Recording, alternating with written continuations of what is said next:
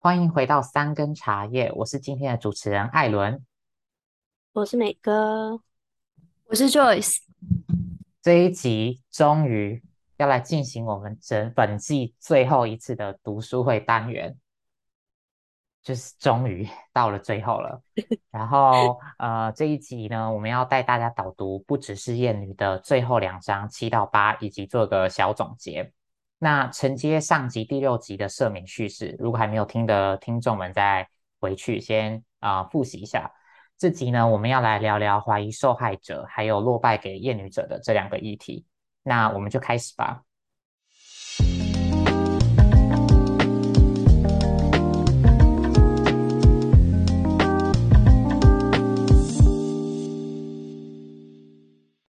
作者呢，在呃第七章的时候，一开头先给了一个背景。他说，美国从一九八零年代的后期，就是反受害者的情绪开始崛起。那对于比较保守的势力来说呢，这些自我认定且可能是伪造出来的受害者，他们通常都会就是愤愤不平。讲白就是我们现在说的愤青，然后情感脆弱跟戏剧化，而且这些人通常可能是学生、千禧世代，就是 millennials。然后，女性主义者以及呃自称进步分子或是性侵受害者。那我觉得第七章作者有提到一个很有意思的一句话是，他说有些人会主张犯错的人如果受苦，必然是为了他所做的事而受苦，并非因为他对他人造成的苦痛。你们是怎么看待这个说法？我觉得很有趣的是，在他是呃有一些人觉得说。反受害者的这一群人的类别吗？就像你刚刚讲说，学生、千禧世代、女性主义者、进步分子跟性侵受害者，我就在想说，到底是要有什么样的归类法，才会归类出这几类这么特定的一些族群，然后还是这么的不见得有相关的族群。所以老实说，我觉得这个归类就真的是很。很怎么说呢？很自私吧。应该说，所有会打到他们原先所认为的概念的族群，就都会算是愤愤不平或者是戏剧化。所以我觉得这分类其实蛮有趣的。然后。在你说到说，呃，主张犯错的人如果受苦，必然是为了他所做的事而受苦。我觉得，如果以犯错者的脑子在想什么的视角来看的话，其实大多时候都是这样子的视角，就是可能会觉得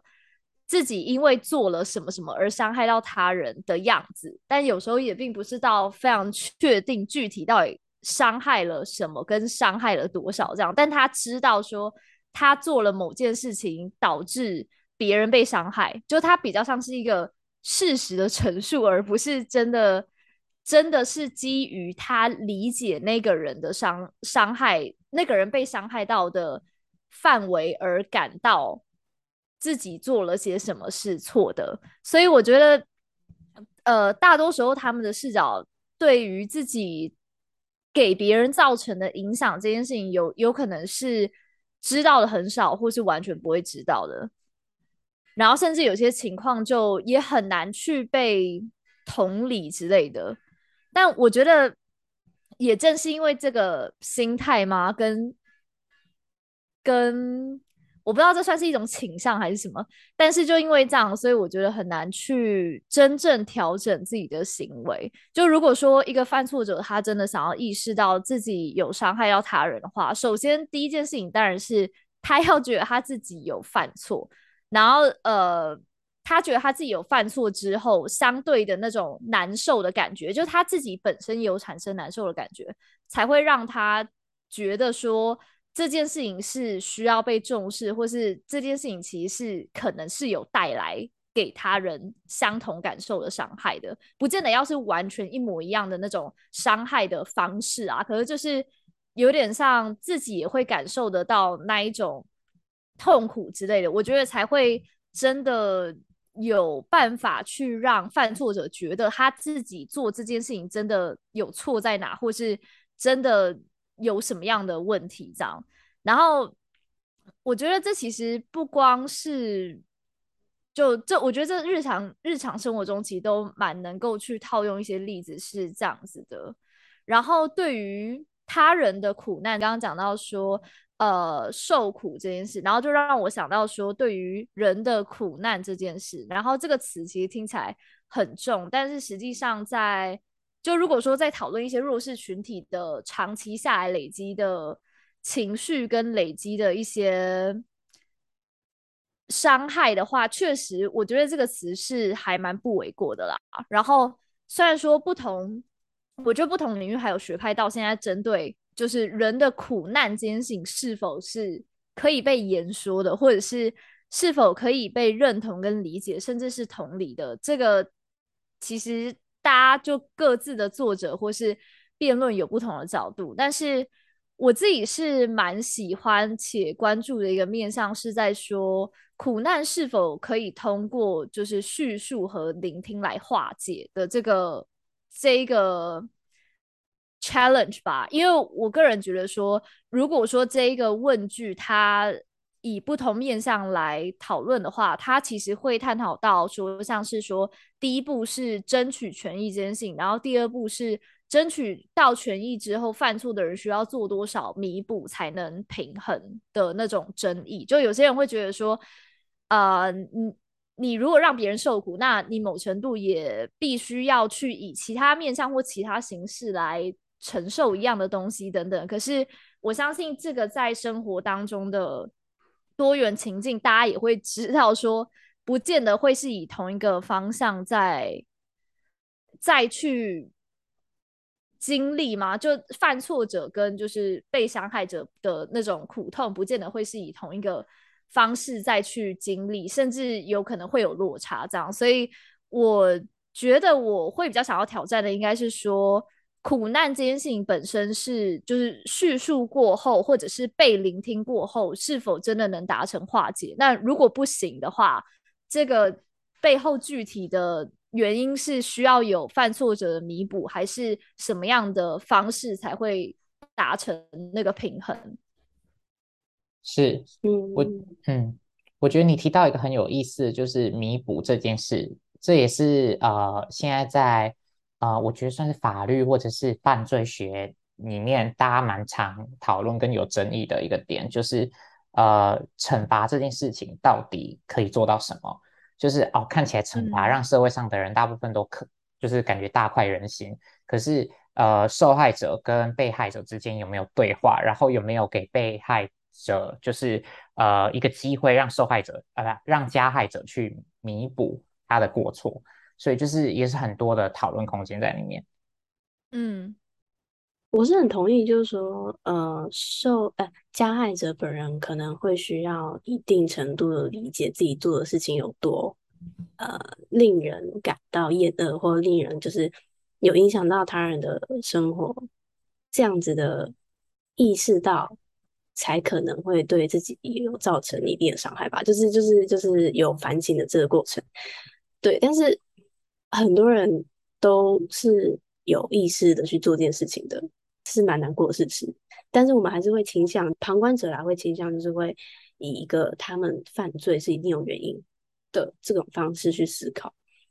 当然，就是会给予一个可以解释的方向之外，我觉得更重要的是，就是这个解释可以帮助我们去了解。加害者的处境，然后做出改变，但是就是相对的，就也可能会因为就是这种了解，这种过度的共情，就是更导致去呃抵消，应该说更更容易去让加害者有一个借口可以脱罪吧。然后，嗯、我这边觉得说，以作者他自己的主张来看的话，受害者通常处于社会弱势地位嘛，就是刚刚你讲的，就是这些你举例的这些族群，那。嗯，会觉得说，今天如果他们选择站出来为自己发声，就像 Joyce 刚刚也说的，就是说，呃，他们有这个机会可以让加害者来弥补他们的这种机会的话，那他们就可以获得他们原本就不应该有的关注，那就也不难理解会出现，就是很多不同人会说，哎，你凭什么？就说这有很严重吗？这样子的职务。没错。所以在这边，作者就进一步的解释说，这样子反受害者的情绪其实和厌女有啊、很千丝万缕的关系。因为他说，就像你刚刚提到的，他让受害者或者是我们这边说原本身处于成熟地位的人，他想要挺身而出变得更困难，或者是他的不确定性更高，他可能会遭受到的反扑会更大。那凯特曼恩呢，就是作者，他认为受害者的出身是很重要的，因为它是一种主体性的表现，以及它算是在颠覆原本的算是结构这样。然后他让原本的道德叙事脱离占有优势和被默认的版本。那你们有想到类似的例子吗？然后还有我们现在在台湾目前面对受害者的风气是怎么样？我个人是觉得台湾哦，是一定是有多多少少有进步啦，就是一定是比过去有更不一样的呃心态，就是不会一面倒的说。如果你被怎么样，都是你自找，都是你自己有问题，这样这样这样，就是或者是说，呃，尽量就不要张扬这件事情，不然就是邻居都知道会笑你还怎样的。但当然啦，就一定会出现这种反面声音。但是我觉得，针对受害者可能遭受到的舆论压力，已经相较于过去有小了很多了。那最近可以想到例子。其实也没有说很最近的，就是呃，好像是去年还是二零二零年，呃，郑家纯办的那个三十八号树洞的性骚扰信件展，就我相信大家如果有当时的关注的话，一定会知道说他当时呃有爆出多少舆论，然后就不止有人在质疑他，就是他策展的这个资格到底在哪，或者说他策展有什么目的，是不是想要选举还是怎样的。或者是就是怀疑信件内容的真实性，但也的确也爆出就是一张内容，呃，的确是创作文没错，但是单就就是以性骚扰为主题的展览，就可以遭受到这么多负面评论或质疑，我是觉得是挺让人难过的啦。不过就是也反映像呃所有人揭发这件事情的这个重要性有多大。是，而且就是我就记得当时。其实郑家纯受到最多的批评，其中一个原因就是因为他一直以来都是对于性爱或者是呃自己的身材的展露是很敢的，他甚至就是有开过我类似就是我记得是谈性的相关的节目，然后他自己也会就是很大方的就直接卖他的情趣用品啊或什么的，那就是这就扣回到作者在谈厌女这件事情，就是当一个女性她不符合大家对她的期待。呃，这个所谓的他的性别角色的规范，他做出了，譬如说像郑家纯这样子，嗯，他呃怎么可以去呃贩卖跟性相关的东西，或者是他怎么敢对性这么的大胆，然后这么的表露无遗？所以就是这里面牵涉到太多，就是呃厌女的情节，包含就是呃包呃敢做自己，然后呃敢对于性发生的女性，以及在性骚扰或是性侵害上面受苦的女性。每个人都会遭到不同程度的攻击。嗯，我觉得如果要论到根源的话，其实就是有点回到那时候第六章读书会那时候，我觉得其实蛮重要的是，就是如何如何帮有点像弱势的族群去建立起他们对于发声或是表达立场的能力吧。因为我个人觉得，呃，比起一直在讨论说。单纯究竟是比较像旧责的面向，因为我觉得有很多时候很多议题讨论到后来，就是让人觉得其实蛮没有管好效率的原因，就是因为大家都在旧责，然后你说那个旧责究竟。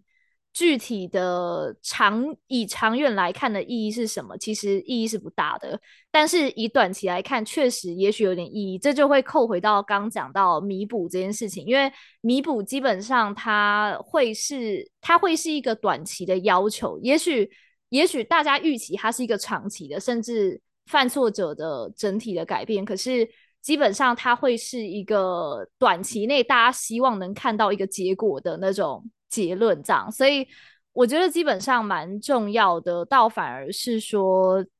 就是在弱势族群去建立自己立场，不，这个建立自己立场不见得一定要是以一个非常非常极端或是非常非常大声的方式，或是呃走一个比较大胆的方式，就是完全是个人表述立场的这个自信心吧。我觉得这其实是还蛮重要的，然后。我另外一方面也会觉得说，其实，在争取权益的风格嘛，其实各种风格其实都还蛮需要的。原因是因为就会有各种不不同族群去愿意认可或是愿意聆听，然后他们可能更喜欢哪一种表达风格之类的。然后，所以我真的觉得本身本身其实这是一种教育啦。我其实觉得比起说呃刚讨论到。犯错者或者是受害者等等的这些概念，又或者是说，呃，以前某个人可能是犯错者，然后之后又变成受害者等等，就这种角色上面的转换，我个人觉得其实根本上有一个原因，就是在这方面的教育，或是在这方面大家可接受去。去表达的方式，我觉得是蛮不一样，然后同时也是蛮有争议的。加上本来假设像弱势族群，他们本来就不会是原先是最多话，或是原先是最有话要讲的族群，但是现在到越来越多人去愿意为了那一个族群去发声，或是愿意去挑战现况，我觉得本身对于比较拥有比较本身。已经比较 privileged 的那一群，他们就会觉得自己的话语权像被抢走。可是我个人觉得，这就是为什么本身在探讨所有人表述立场能力这件事情这么重要的原因，就是因为当他觉得所有人表述自己的立场是一个很自然而然的事情的时候，也许族群这件事情它就会变得不再那么的呃。有明显的区隔，就变成说，你不见得会是好像我一定为了某某某族群而发生，而是因为我为了我的立场，或是我为了我相信的东西而发生。我自己觉得这其实是不深化族群分化很重要的一件事，因为大家如果有关注这议题的话，就会知道，呃，现在基本上族群分化也是蛮严重的啦，所以。所以我也并没有觉得说弱势就一定是全盘弱势，因为我个人觉得弱势是在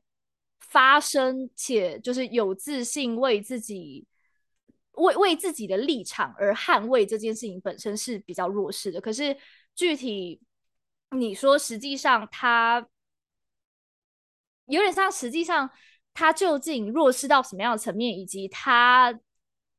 可以去强调这个东西到什么样的层面？我个人觉得是还蛮需要被认真讨论和看待的，因为我从来都不觉得说就是那种最后谁压过谁，就像我们好像是前一集有讲到说，就是阶级压过阶级这种事情，基本上完全就是在走上一个不是到非常正面的面向这样。然后我自己觉得，当然在讨论这个的时候，很多时候都会觉得说这是一个。很看不到尽头的过程嘛？对于有些人来讲，就是我是觉得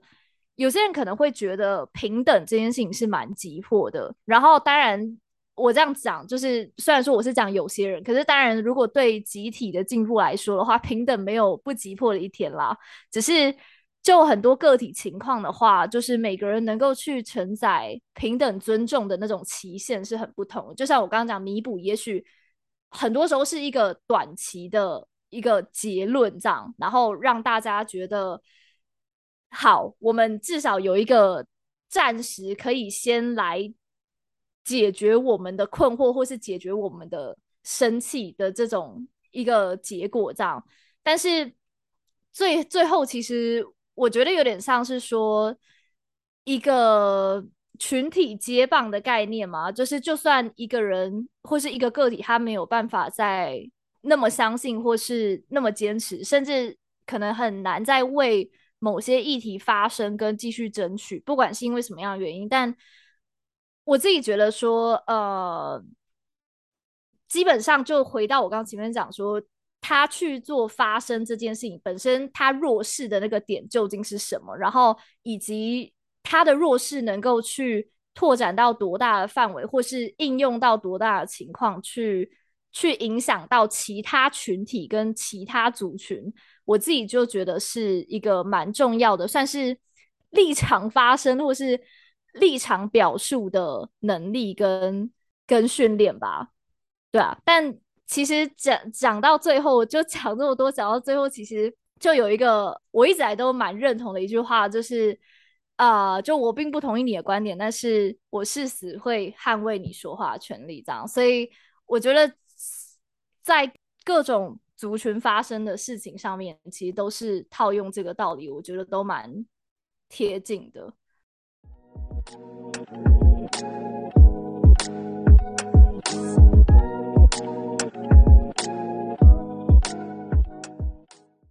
其实你刚刚讲的那一边，包含包含你在讨论，就是呃，你很认同的这句“我并不同意你的观点，但事实捍卫说话的权利”这句话，也真的有蛮多，就是在呃女性主义或者是呃算是反动压迫的这个事情上面有很多可以辩论的地方。但我们今天真的没办法讲那么多啊、不过再扣回到这个书上的话，作者在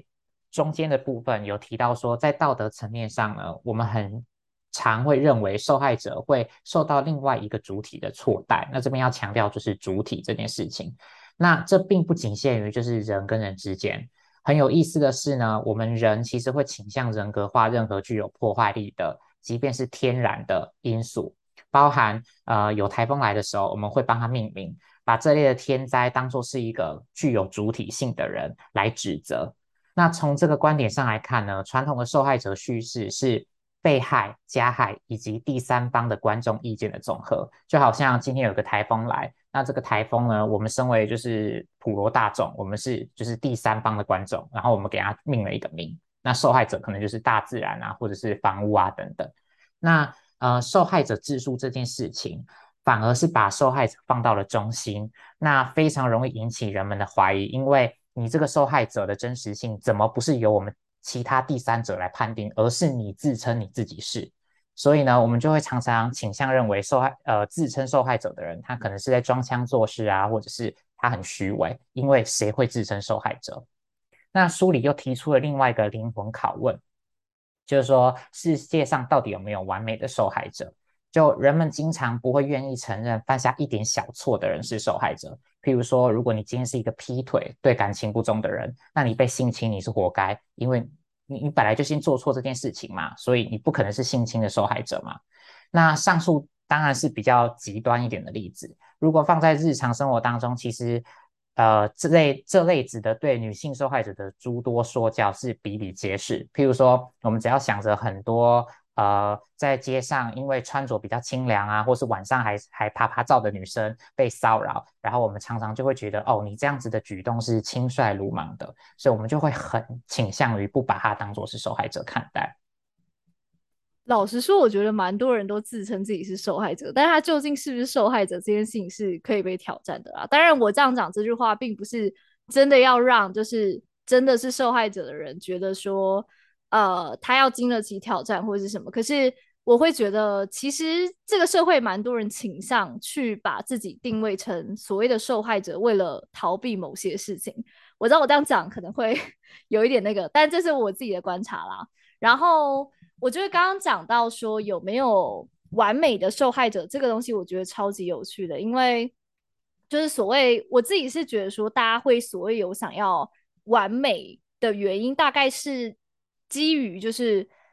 呃，可能是看过或是看到太多人是为了个人的利益而去争取。我这边讲个人利益，不是那种正面的那一个方向的利益哦，是。比较偏向是说，可能他的标准变来变去，或是如果并不是他，哎，我想一下，之前有一个词叫做什么？呃，我有点忘记具体那个词叫什么，但好像就是自自利者吗？我有点忘记了。但是反正那一个那一个词的意思就是说，等呃，当那个当争取的那个人，假设今天是今他自己已经获得了，或者是。今天，呃，他自己某某部分他已经拿到他想要的话，他就会立刻抽离，或者他就会立刻一切都与他无关，大概是这样。所以我觉得应该是基于蛮多人会觉得看过蛮多这种例子。当然，我觉得就是听的人自己也可以去想想看，这样子的人格特质或是这样子的人会不会让你觉得很反复，或是让你觉得他其实就并就会不会让他的那个。Qualify 就他作为受害者的 qualify 变低，我觉得这也是每个人很因人而异的。但是我想要讲这意思，就是只说，倒不是说这个类型的人一定有所谓的大错或什么，因为其实也不少人是这样。但是我自己觉得，绝对不会是呃，大部分人对于那种议题倡导者或者是呃议题发生者。而会持续支持的类型，因为所谓的倡导跟发声，它基本上是一个长期的。就如果你是弱势族群的一部分的话，你就会知道，它其实是一个非常长期且会有非常非常多各种个体的挑战的。所以我觉得就是有点像，我觉得大家在期待的其实是你是否真的愿意为这个东西而。投入你自己，我觉得其实所谓的完美，当然有另外一种就是很极端完美，是觉得你一定要就是过往的所有历史都一定要是很干净的之类，这种才完美。但我自己会想象说，蛮多人对于完美的期待，其实会是说你是否真的愿意去踏进来，然后你是否真的在踏进来之后，你愿意去了解他所就是你为这个议题倡导的过程当中所会。承担的所有挑战跟跟难题，就你你是否是一个对这个议题其实也有一定认同感跟责任感的人啦？然后虽然说我一直来都觉得说，呃，就行为跟完美这件事情其实不见得能够拿来相提并论，原因是因为像是刚艾伦举的那个例子，说穿比较少，这个其实穿着就是。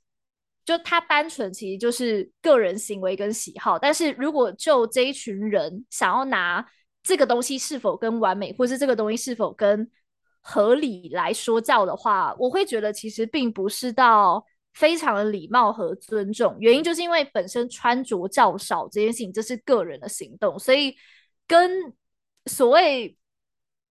就行为上会不会有完美这件事情，它是一个。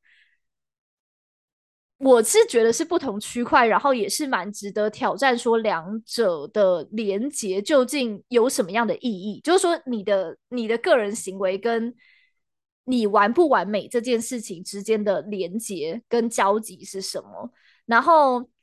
我是完全属于那一派，就是我完全认可说，呃，谁都可以自由的去不喜欢他人做的什么事情，但是不代表说。呃，不代表说你要作为那个去伤害那个人的人，或者是不代表说会有那种想法，觉得因此另外一个人就值得被伤害，或者是就他就他就活该之类的这种讲法，我是蛮不认可。可是我个人觉得，本身你要去不认同或是不喜欢，这基本上也是个人自由这样。然后另外在那种小错和大错，我觉得也是蛮主观的，因为就像。如果刚刚讲的那个比较极端的那个例子，就是劈腿感情不忠的话，其实这对我来讲基本上是大错，就是是错到我都 觉得很很高阶的那个错账。所以我觉得不管不管个人就是认为那到底是小或大，或者是那到底是一个那到底是一个我自己会不会做，跟他人会不会做，其实那个之间连接真的不是到太大，因为。这就是我刚刚讲的个人行为跟喜好这件事情。然后，我觉得总结来说，就是就回到说，我觉得我完全认可大家有自己的感受上的很直观的感觉，但是就不代表说他会，我我一定认同说。这件事情就是，例如说劈腿那个例子，就是跳脱劈腿本身以外的伤害是对方应该或活该这个想法，我就觉得其实是还蛮 over 的。原因是因为他已经跳脱他那个行为带给你的感受本身了，所以他已经延展到一些不是不跟你无关的面向啦。讲白一点就这样，就是跟你无关的面向。然后我觉得他基本上就是两个独立事件这样，所以。就我并不会觉得它是一个好像无限延伸到。好，既然你做这件事情，那你其他 A、B、C、D 全部就是都可能会怎么样，那就都是你活该。我就会觉得这个其实就已经是跨出原先那个行为带来伤害的那种过度，就是踩的有点太过度的行为，这样。我这就很像，就可能会希望受害者在争取自己的权益的时候，是代表一整个群体吧。就是他不能好像是因为个人而有什么问题，然后想要去争取一些权益是为了自己，而是为了整个群体，然后来做出这个发生的动作。哎、欸，我想要 补充你这个，就是。我我觉得我我们今天在讲为了整个群体，不是好像你真的一定要承，就是你不是不是好像说你一定要承载整个群体群的群体到 你好像觉得，就假设你今天就是例如像什么去吃麦当劳没自己丢垃圾这些，然后你就会觉得说，呃。就是完蛋了，就是我我作为这个群体的一份子，然后我居然让他们蒙羞或什么，我这样讲真的是一个很极端的例子，我只是想要拿来举例。可是我觉得刚美哥讲到说，就是他是为了整个群体，我觉得其讲白了，其实不是说你必须要去承受整个群体的那种 burden 或是什么，而是说你有没有真的觉得你认同那个东西？我觉得大家在讨论。这个人是否真的是那一个群体，或是这个人是否真的相信我？我觉得大家想要看到的是，你真的相信你在讲的东西，以及你你在讲的东西真的是你所想要做到的东西。而很多时候，我自己啊，我我要讲，这是我个人想法，就是不要抨击我。但是我个人想法是觉得有一些就是。行为跟言语没有对上的人，我自己觉得很虚伪。我我得很老实的讲，可是我觉得这件事情，我之所以会这么坚持，就是因为我觉得大家想要看到的不是你真的好像得要扛得起什么几百人或是什么几万人的意愿或什么，而是你真的在讲你所相信且你愿意为了那一个事情，还有相信去做去改变你的行为的那些价值。我觉得大家想要看到的是这个。就其实你说这个很难吗？我觉得对于如果真的很长期投入议题倡导者，不管是哪些方面的，我相信他们都会有他们自己所坚持的价值，所以我并没有觉得这件事情会很难去对上。我是觉得这就跟呃前面提到，我们都会倾向把强暴犯想象成一个。呃，有一个一个一个固定的很邪恶的形象一样吧，就我们会定义加害者跟受害者都要有一个，就是一种莫名扭曲跟过高的标准，然后嗯、好像只有黑还有白，没有中间这样子的样子。那可能就是因为会会很难去想象这些加害者跟受害者就是在身边吧，就是很难去给予他们一个呃比较平庸的形象这样。那。嗯、我想到一些比较极端例子，其实很还蛮贴近生活，就像现在台湾在进行的选举啦。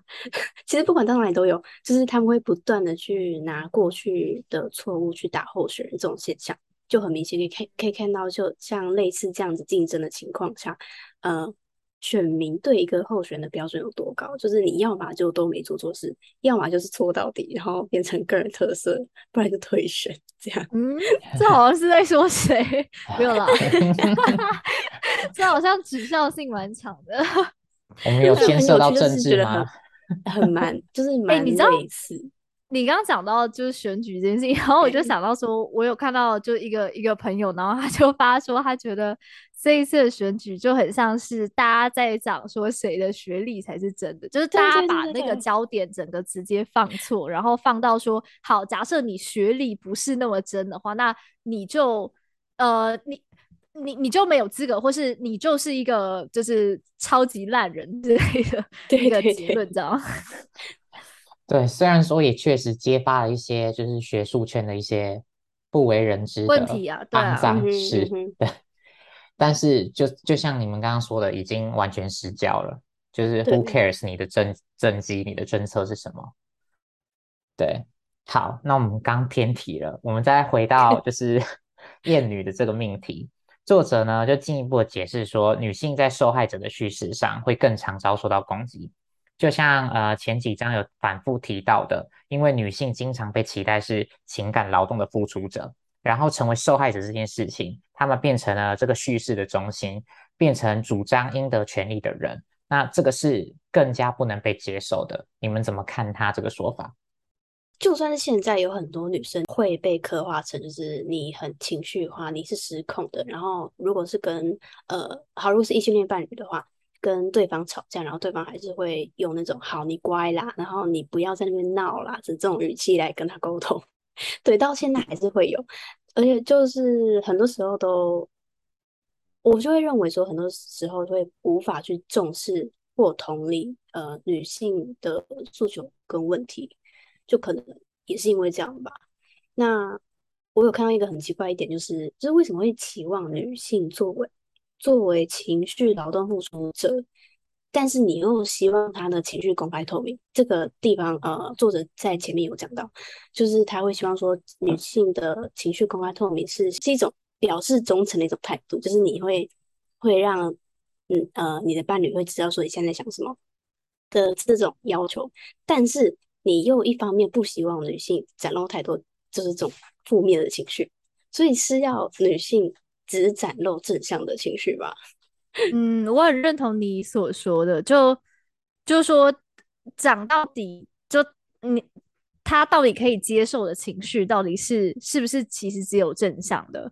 然后我就想到说，我前几天在网络上看到有一个人就在问，呃。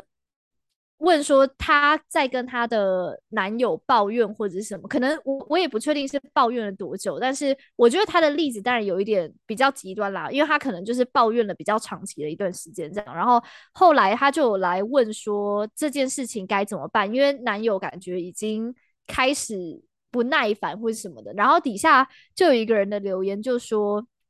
他自己就他自己也是谈感情之后，然后发现说。呃，有一些男生的可接受或是可承载负面情绪的那个范围是，就是跟女生的状态不太一样，这样。然后我记得我看到那个时候，我就觉得很有趣，因为呃，我有的时候觉得说，情绪这件事情，就是说男女性被教育，或者是比较社会那个面上，就是被教育说。呃，男生更不要去表达自己的情绪，或者是男生表达情绪就是特定的那几种，又或者是非常正向跟主动那一个面向，在在呃在生活或是在就是在认可自己的情绪的过程，但是实际上比较负面或是比较脆弱的那些情绪，也许在男性的社会化过程是不被。倾向于不被认可，现在当然有在改变。可是我觉得，就像我们现在是这个世代吧，然后也就是也已经到了就是现在的人生阶段，我就会觉得说，呃，已经有一点定型啦，就是会定型以前的以前我们受教育的那些观念这样。所以我觉得本身并不是说女生比较有更多负面情绪，而是。男性比较不见得会自然而然的表达这一类型的情绪，甚至他也许觉得这类型的情绪是不应该被认可的，或是不应该存在的。然后他甚至根本觉得这一类型的情绪一旦出现了，就代表就就代表他想错了，或者是他可能某方面就是出现了什么问题之类的。但是你要说这个到底究竟是不是女性独有的那种？特质或倾向，就是在在面对比较多元的情绪，或是面对比较脆弱那一个面向的那几种情绪，是否是女性比较 handle 得了的？我觉得很多时候是在成长过程当中有没有被 validate，或是有没有被呃被他人认可，说你有这样的情绪是正常的。这个就是的这个教育过程，我觉得是蛮关键的。然后。我这边讲男女性是指说它是一个比较通用的分类啦，就是大家想象说男女性如何被教育的这个这个男女性这样，然后另外就是，呃，就我觉得这个刚讨论到说，女性的角色翻转，或是女性期待被作为情感劳动的付出者，这个东西，我觉得延伸下来的讨论是蛮好的嘛，因为有办法去知道说哪些情绪是大家其实都通通常会觉得是比较偏脆弱那个面向的情绪，就像可能失控的，或者是比较。感性的之类的，也许都是比较偏向我们会认为是脆弱那个面向的情绪。然后我自己觉得说，所谓角色，就为什么会一直很喜欢用角色这个词，就是因为角色本身是可以对调，或是角色本身它是可以去可以去互动的，或者是去结合、去整合的，所以它并不是一个真的一定要说死的东西。然后。我觉得讲白就有点像我们之前聊的那种平衡这件事情啦。但是如果单纯就是要，我觉得如果单纯自私的希望说特定的性别，或是你对于特定性别的想象，希望他们能够去扮演某个面向，而不是他作为一个人的多元面向的话，那我会觉得，那你干脆就直接去跟一个。设定好就被城市设定好的机器人去相处，因为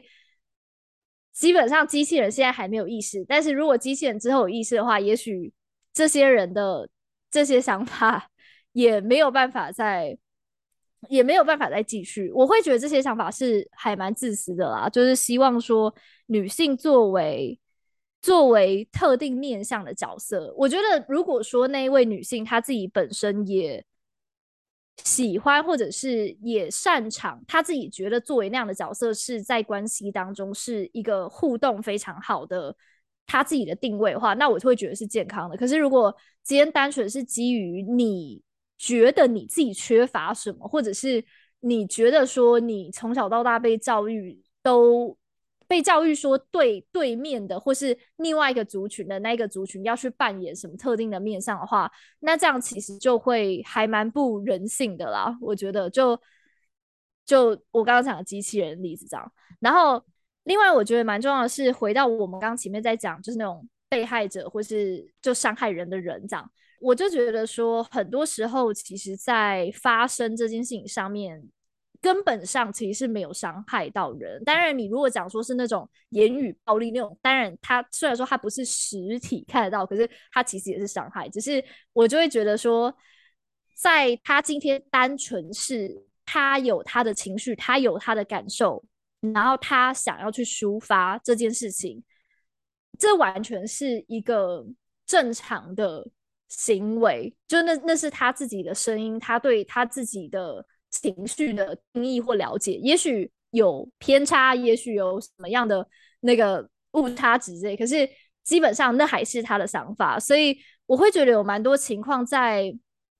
就是又回到说弱势族群在发生这件事情本身就是没有被 validate，这个才是根本让他弱势的原因，这样。所以如果假设他今天在被你压抑。这个正常抒发的管道和过程的话，那他就也许很自然而然的会以更激烈的方式去表达。所以我觉得这种反而是不重视或是忽略他人情绪的情况，才是真的在伤害他人。因为等于说你是在把他的声音切掉。基本上，如果要讲具体一点，就是这个意思，就是你是在把他声音切掉。所以如果要回归到。我想要我自己想要讲的东西的话，我觉得完全就是说，你确实可以认同或不认同，但是当你今天是在一个关系当中，或是当你今天是在一个亲密关系或一对一互动当中，跟如果你觉得是就是除了陌生人以外更亲近的关系的话，我就会觉得，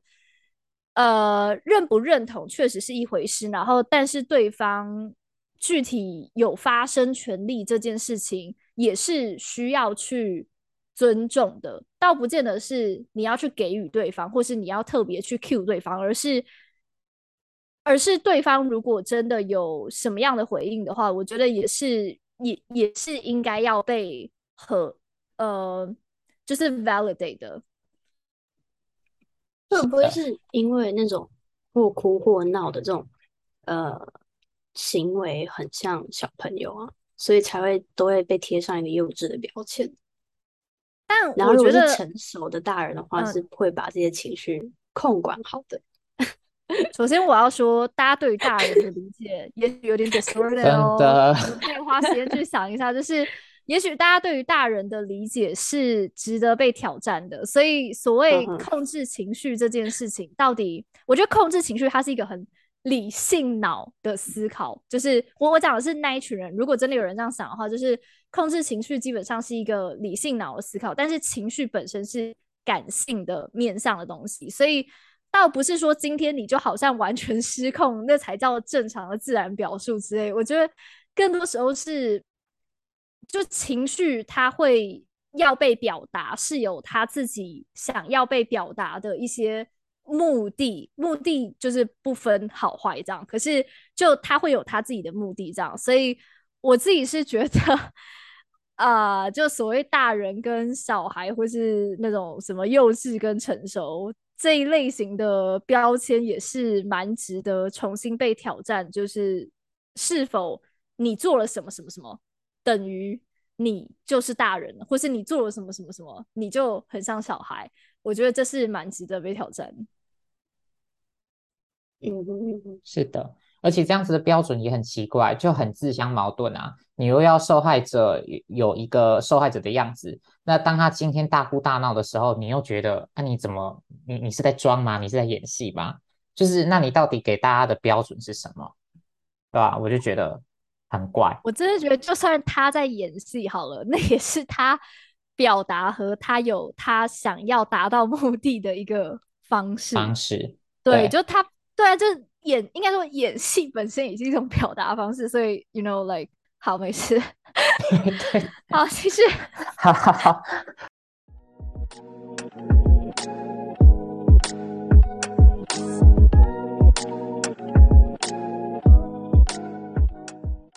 我们把第七章做一个收尾，然后再来呃谈到第八章。第八章的话，我其实一开始看到这个标题是有一点困惑的，因为它的标题是直接。英翻中，然后它叫做落败给厌女者。那这边的话，这一块其实我会和结论一起讲。这几年呢，就是随着性别意识的抬头，那作者就有提到说，西方的媒体很常会被批评操作破坏女性团结这件事情。所以呢，这也是为什么这一章会命名为落败给厌女者，就是被操作，然后导致落败给厌女者们。那或者是这些媒体可能也会。呃，被认为说他们倾向于替女性制造不和，或是我们整体的社会会有这个风气，尤其是在面对比较成功的女性的时候，譬如说明星啊，或是女性企业家，我们就可以想想，可能大部分好莱坞会炒作的这种明星之间的吵架，基本上其实大部分我们会想到的是女性，而不是男性明星之间的就是纷争。那其实在，呃性别议题上更是这样子。就作者有提到说，白人女性呢，通常会习惯对周遭有权的白人男性效忠。那这个其实是他们长期内化的行为。那他又扣回到川普，就是说，这也是为什么在同样面对他的不当发言啊，或是黑历史的时候，同样是女性群体的内部意见会差这么多。那受害者常常会被妖魔化。那甚至呢，有的人会觉得可以跟这么有权势的男人一较高下的女性是很可怕的女巫，非常重的词。那这边就有提到说，削弱女性团结其实是可以巩固男性的支配地位。那就好像说，我们刚刚讲到的，其实女性之间，呃，在职场啊，或是在成功领域的斗争的故事，其实远远是比男性有趣的多，也会被放大检视的。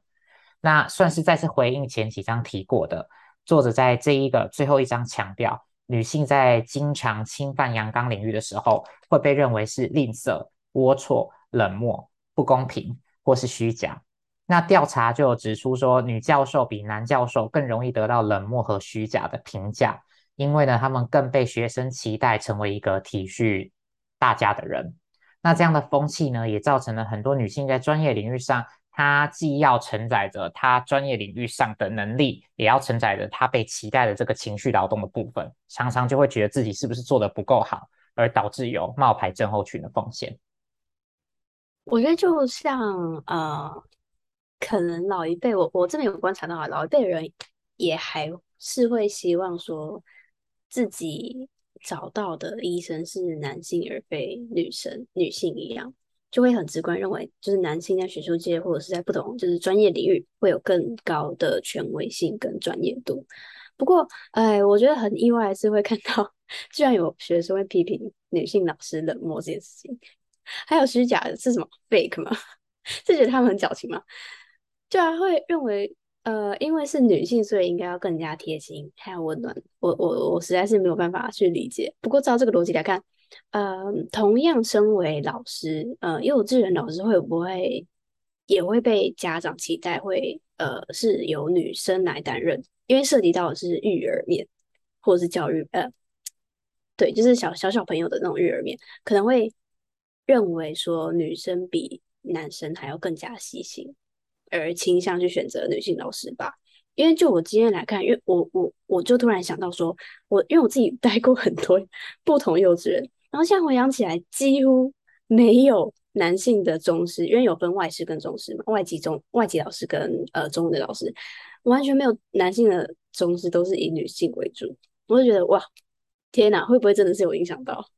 对。而且你刚刚提到医生那个，我就想讲说，其实我我觉得看情况，就是如果是类似那种小儿科，或是大家感觉起来没有那么严重的，就是类似的疾病，反而会希望哦，可能去找女医师，因为会觉得她可能是，比如说可以安抚小孩子啊，安抚情绪的角色。但是真的到了这种可能要到手术，心脏啊什么外科这种，我们就会觉得好像传统上是男性在这方面是比较有权威感。其实就是在扣回到就是作者对于性别歧视两男女分界的命题，就好像主办这件事情，呃，我们会期待，可能大部分的人会期待女性在家里是主办的角色，那她是没有收到钱，她是没有收钱的。但是呃，如果今天是在外面，真的是那种大主厨，就是那种什么五星级的啊那种，就是真的有赚很多钱、有名气的，大部分都是男厨师，包含你看就是在呃各大就是主菜节目上面，其实真的有名的，真的都是男性。所以就是说，在专业领域跟劳动，就是免费的劳动部分，我们对于男女在很多领域上面是有很明确的分界的。那这通常是可以观察出来的。嗯，我觉得你们刚刚讲的，我刚刚在偷东西。你们刚刚讲到说那个呃男就是男女老师吗？还是教授？就让我想到说，我之前有看到一个例子是，好像是男教授去上课跟女教授去上课，在乎自己的形象或是自己是否有打理好的这个东西的讨论，好像是在比较近期有被讨论到，然后。就像我们第六章的那一集，其实就有讲到，呃，就是说男女在群体行为上面的，就成长发展过程当中的一些差异啦，所以这边就不讲太多。然后，呃，我我之所以会要特别拿出这种，就是呃男女各自在，就是例如像女生还有女生群体的发展过程的一些互动。方式原因是因为，就我自己的成长经验来说，我觉得它的影响算是真的是蛮大的，然后也真的有一个群体的模式吧，就至少在青少年，就是呃从小朋友到青少年时期，基本上都有一个特定的 pattern 在那边。然后我记得我之前有看过一个。影集，然后有一个片段是我真的我真的蛮喜欢那一个女配角她说的话，就是那时候她就跟女主角说，若我们，然后就是这个我们是指女性，就是也能在这间公司去团结起来的话，事情会简单很多。那他讲这个的情境的时候，是在是在他那个女配角跟女主角坐在一群公司内的男性。男性群体，就他们也是三个人的群体，然后是非常非常好，然后彼此 support 对方，或是彼此就是一起一起努力往上晋升啦，大概是这样。然后他当时就，但是那个公司的女生大部分时候是比较个人争取的状况，这样。所以当时那个女配角讲这句话的时候，我就觉得真的是太有趣了，因为她。我觉得这某程度也是对于男性群体的一个观察，就是有呼应到我前面讲说，就是男跟男生跟男生，还有女生跟女生群体之间的互动模式跟形成的模式，真的是蛮不一样的。然后讲讲白，就是我非常认同他讲这句话，就是如果说有建立这样子的紧密关系，或是并不是到以，不管是说他是否有形成一种群体之间的竞争，但是我会觉得说，也许。我不知道哪个环节，但是也许女性在看待呃同性竞争这件事情，是一个会更加倾向它是走一个负面，或是必须要采取一些特定的措施以预防这些事情发生的这种心态，我觉得算是一个蛮关键，就是。女生女生群体的互动模式，我觉得算是一个蛮关键的因素。这样，但是我讲这个，并不是说什么完全是女生要背锅，就是说女生要自己去为自己的那种女女群体而导致后果而而而承担之类，而是我觉得整体在社会上，在教育说。女性去拥抱自身认同，就是拥抱自身独特性这件事情，而非是基于男性群体的定义或是评价，就是它的独特性不是基于男性，不是基于异性群体的。然后我觉得这样子的教育机会是比较少，可是会引发蛮关键的差别的原因，是因为就像我刚提到竞争行为，或是如何去看待同性竞争的心态。我自己觉得，呃，它会跟你自身认同，或是你自身的独特性的认同很有关系。那如果说在教育环节当中，女性比较少，或是比较忽略去训练这个面上，或是去关注这个面上，而很多时候是基于男性来定义，或是男性族群来评价的话，它就会变得很危险，因为变成说。女性在同性群体当中的定位是基于异性群体的的想法，那同时她在同性群体当中的定位就并不会真的是定位起她自身真正独有的，而会是就是基于各种别人的定义这样，所以我觉得这就是一个还蛮难过的过程，但也是一个很值得着手去改变的。第一件事情啦，然后简单来说，我就觉得说女性应该要更加的愿意去支持彼此这样。然后就我自己的成长经历，老实说，被同性伤害是真的伤害蛮多次，不管是在抢功劳或是 gossip 跟排挤等等的这些面上。但是我也很老实讲，就是在异性，就是我跟异性的关系当中，说真的也没有少受到什么伤害。但是而且甚至说，如果说是异性的 gossip 的话，有时候反而是。更加让人去难以接受吗？因为异性就会有异性定义女性的一些一些固定的视角，就像刚讲郑家郑家纯的例子，就是如果你又同时是一个一直在表达自己的一些呃 sexuality 之类的面上戏的时候，那你这时候来跟我谈什么呃？女性的自由表达权之类，就 这一类型的东西，就是在男性被教育的过程当中也会定型。所以，当他去当他去评判你的时候，他会以一个更加男性，或是他觉得更加有权威的视角来评判你。然后，我并不觉得这样有比较比，就是比较还好一些。我其实觉得有时候反而是比较伤人的。那。呃，或者是说，就这就直接套用到很日常生活中的例子，就是说，有时候有时候就是因为是异性在讲，所以会说出一些完全无法共感或是很难以去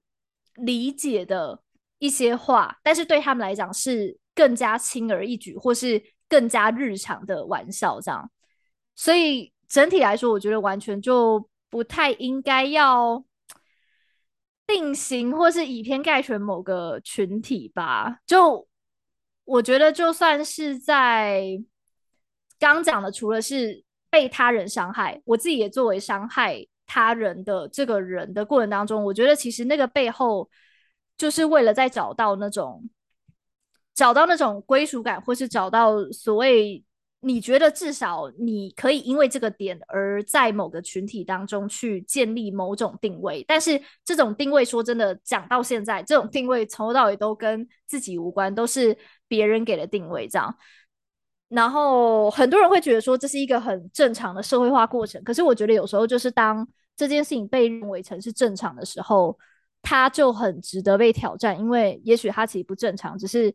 大家太过于习惯这个东西。然后，所以总结来说，我觉得，呃，就这个过程其实并不是真的是等于一个个体，单纯是在学习融入，或者是所谓更加在意要去融入群体的这种人生阶段这样。然后我自己事后去想的话，我就会觉得说，嗯、去理解到你必须经历这个过程，才会去找到自己。的个体的调性或是风格这件事情，算是一个蛮重要的，就它仅仅是过程，它并不是一个结果。这样。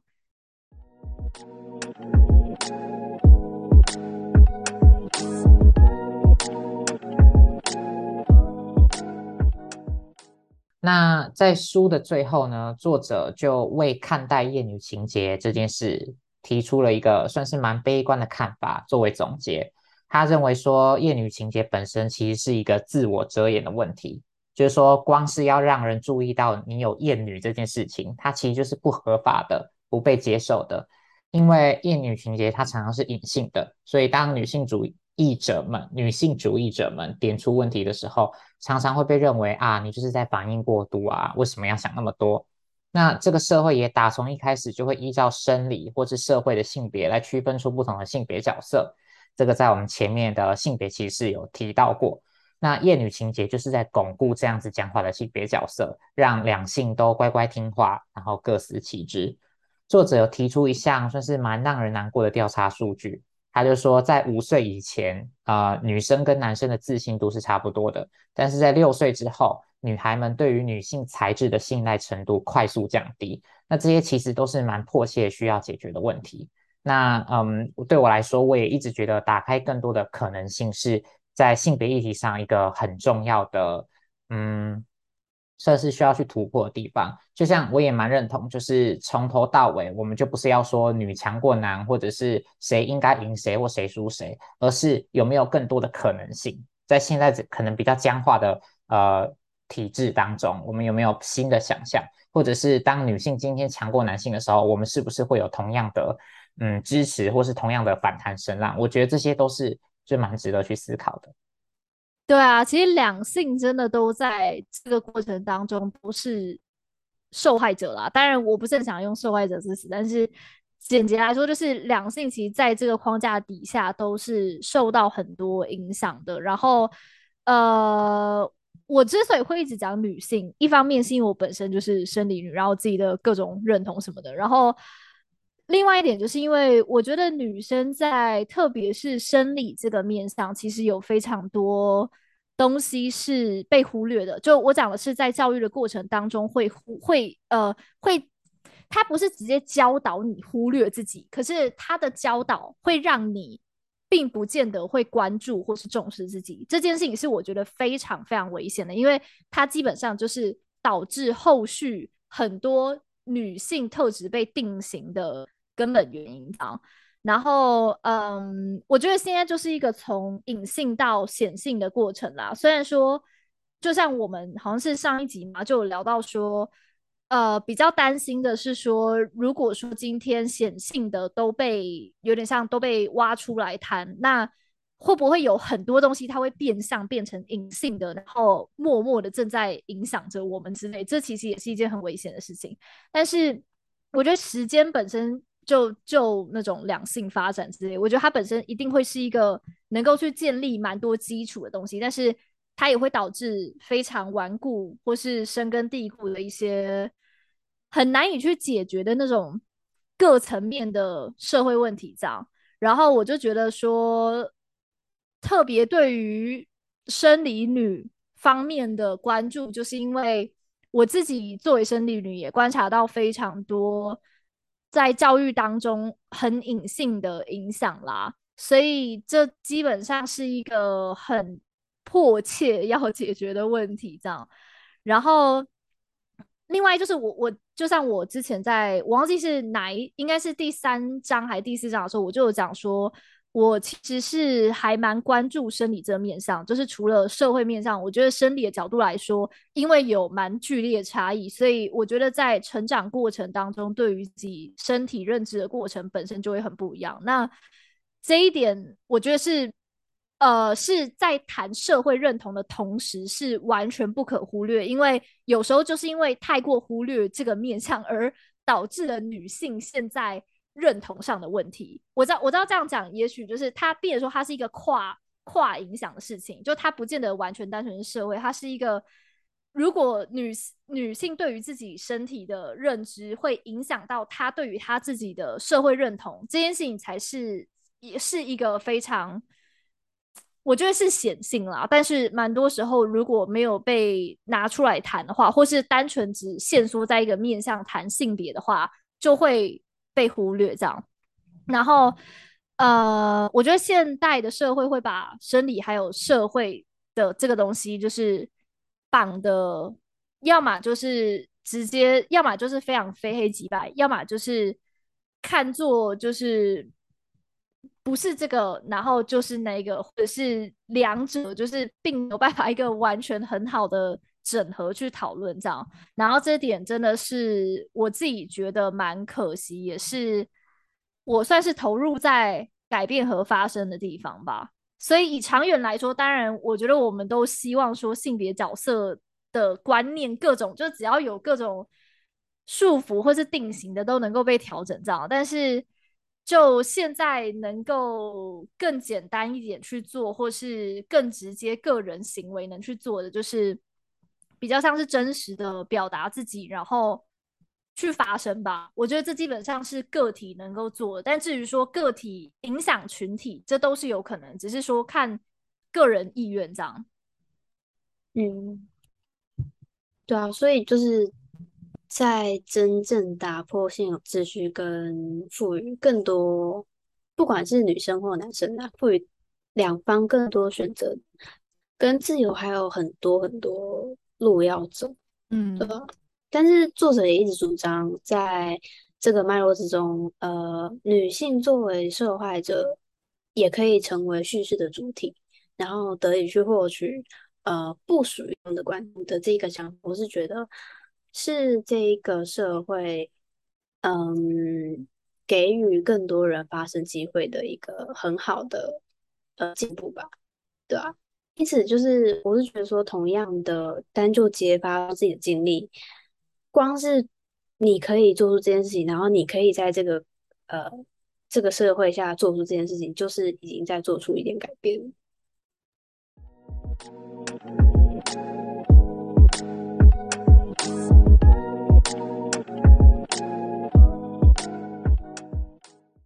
那最后的最后，我们终于来到真正的最后。讲了三次啊，uh,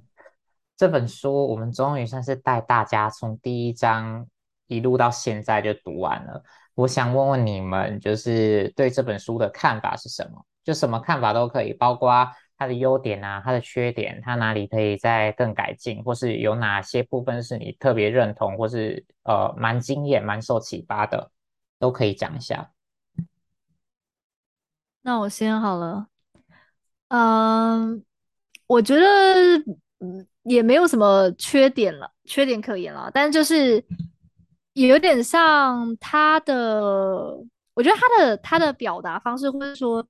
他的争取 方式，会让我想到蛮早期的呃争取女性权益的前辈们嘛，就是比较像是革命者的。语气或是角度再去挑战事情啊，然后这一点我是觉得就非常的尊重这样，因为就本来各种声音都要有这样，然后可能对于他来讲，也许他也看了这些问题好一阵子，到他觉得可以以一个比较全面的方式来去阐述或是发生这样，所以整体来说，我是觉得，就像我在第一章的时候，我有讲，就我觉得他他就是有他就是非常辩论式的那种方式再去讲他的立场，然后这件事情我觉得是很好的一种表述方式啊，因为就就例子来说，他也有用到他自己想要支持的例子，但我自己觉得，如果对于跟我相信，就是跟我自己所争取的，或是相信的女性主义的价值的话，跟会有一些差异的地方在于说，我可能会多一些面向讨论生理这件事情，因为我觉得，我觉得社会认同或是社会标签当然是发生过程当中的一个还蛮重要的成果跟阶段，可是。就一些原先条件的影响，跟原先我们所谓无法控制的条件的影响，这些东西，我觉得它是不可被忽略的，因为人不可能控制所有事情，所以这件事情，我觉得也是在也也是必须要教会人类群体，就是在于说无法控制所有事情的这个基础或是事实。然后这一点是我觉得他的论述里面基本上是没有或是很少，但但我并没有觉得这是他的不足，我会觉得单纯就是他想要论述的并没有讲到这个面上这样。但如果是我来谈这个议题的话，我一定会多一就是五十五十或是那种四十六十的比例再去谈这两样东西的影响这样。然后整体来说，我就。我觉得，我觉得就很就这样这样讨论，就他在这样表述的方式，我觉得我就蛮吃这一这一套的吧，因为我自己喜欢的表述方式也都是比较有，呃，比较有一些结构，或是由深到浅，或是浅到深的这些这些方式。然后我觉得可能作为他自己作为一个不知道他自己有没有 label，他自己是哲学家还是什么，但是作为一个这样子背景训练的人，在表述这个议题，我觉得我就还蛮吃这一套的。是，而且就我觉得，就像你刚刚讲的，去我很喜欢你用“革命”这两个字来形容这本书，因为真的就是如果有看这本书的人，就会发现他讲话的语句，也不是说讲话，就在书里面写的语句，几乎都是非常简短有力，然后就是要表达他很明确的看法，然后要。也不见得是说服你，我觉得大多数可能是比较直观的挑战你原本有的思维，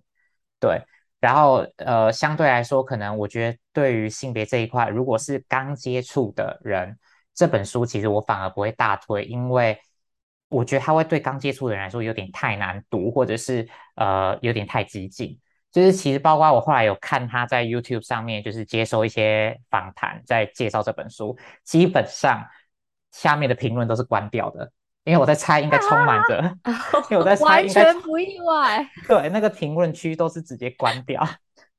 我觉得他，哦哦，你刚刚艾讲到这个，让我突然想到说，其实我刚刚讲说我吃这一套的意思是指说，我其实很喜欢看到别人非常，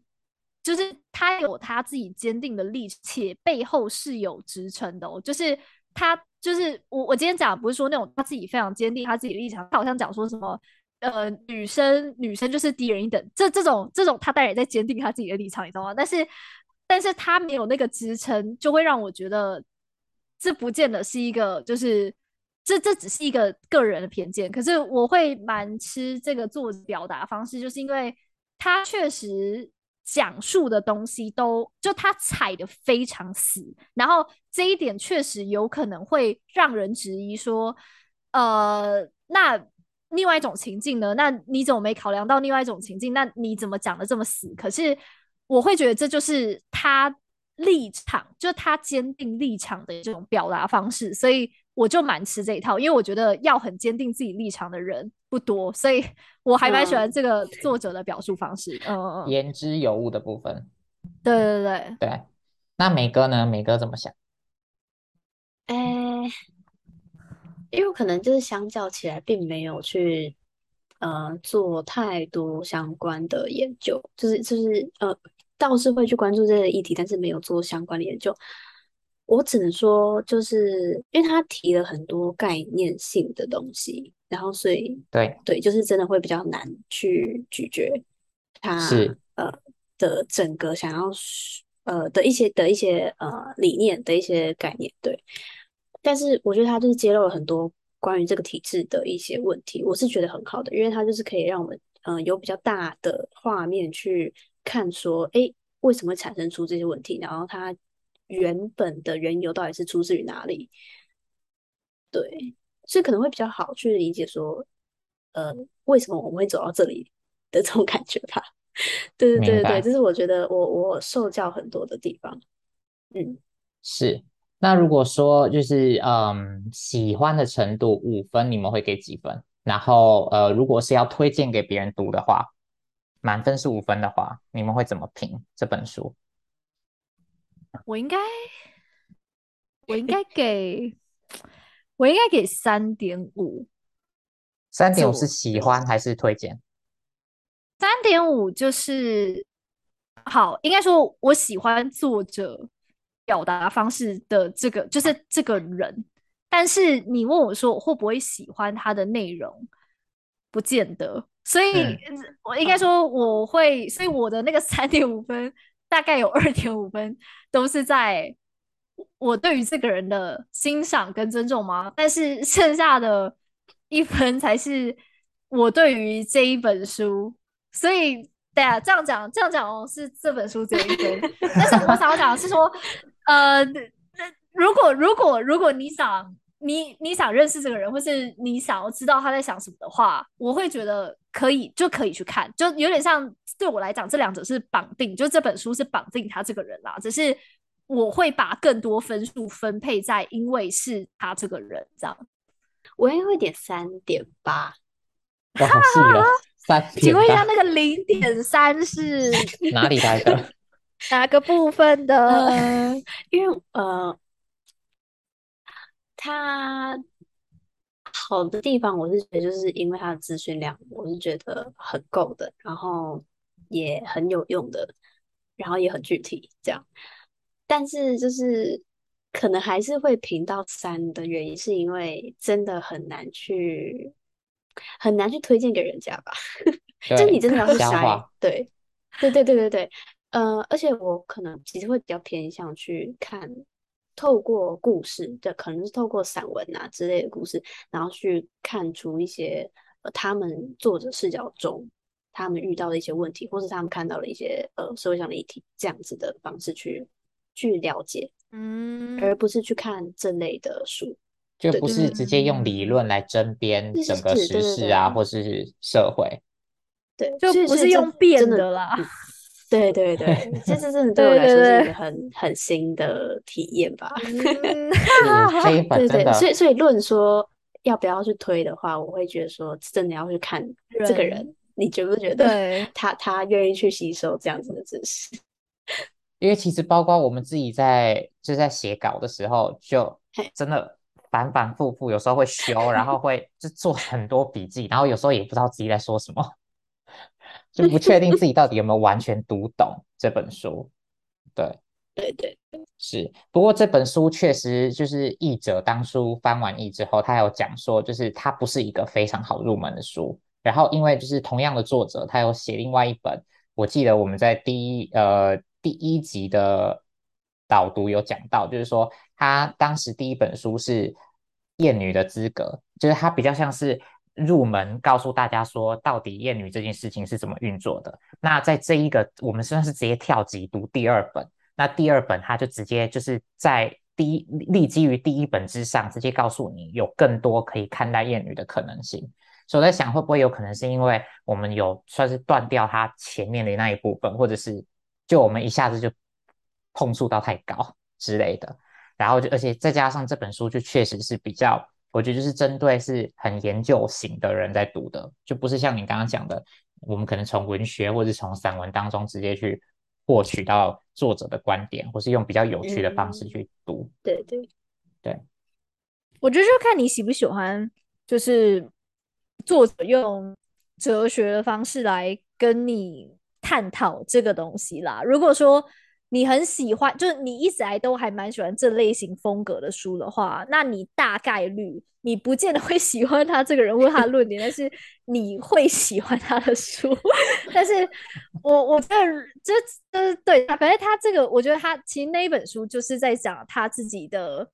其实讲白就是他自己身为女性主义者的一些哲学论述啦，所以。如果你本身就很喜欢这种风格的东东的人，你绝对可以看得了这本书。但是如果你本身就是像可能像刚美哥讲，你更倾向于是以就是描述啊，或是故事的整体铺陈的方式再去跟跟别人探讨这个议题的话，那也许你就会觉得这个人太过于这个人太密集，就是他他太密集的想要去跟你讲一个东西。可是实际上那就是因为他在辩证的过程，所以有点像。这是不同的语境下的产出吧？对，你要真的认真有想要研究，啊、就是我把“研究”这两个字讲的特别用力，你再来读，或是你想要被挑战，就是你你想要你的原先观念有人跟你在那边变，就是你想要有一个对手啦，这里的对手不是竞争者那种，就是你想要有一个人跟你互相挑战的话，这种书是很适合的。没错。没错，行呗。好，那这边我们就真的读书会到一个段落了。谢谢你们这么有毅力，一路听到了现在。那不只是 不只是艳女呢，里面其实有很多细节，因为时间的关系，我们其实没有办法每个都提到。但就算我们真的把它全部谈完，其实就像刚刚 Joy 说的，它一定还有一些没有触碰到的地方，比如说生理的部分啊，或者是这个议题太大了，我们。怎么讲也只是碰到冰山一角。那不论你到底认不认同这本书，或者我们前面聊的这些呃所有的论点，都希望这几集的讨论可以激发你们对性别的一些思考啊，然后可以在未来的生活中可以处处发现性别议题，然后给予适当的批判。谢谢你们的收听。那至于第三期会不会有读书会的话，我们就拭目以待。啊，好，想要了解。更多我们的频道和收到及时更新的讯息，也可以关注我们的 IG 还有 Twitter。那我们就下周见，拜拜，拜拜。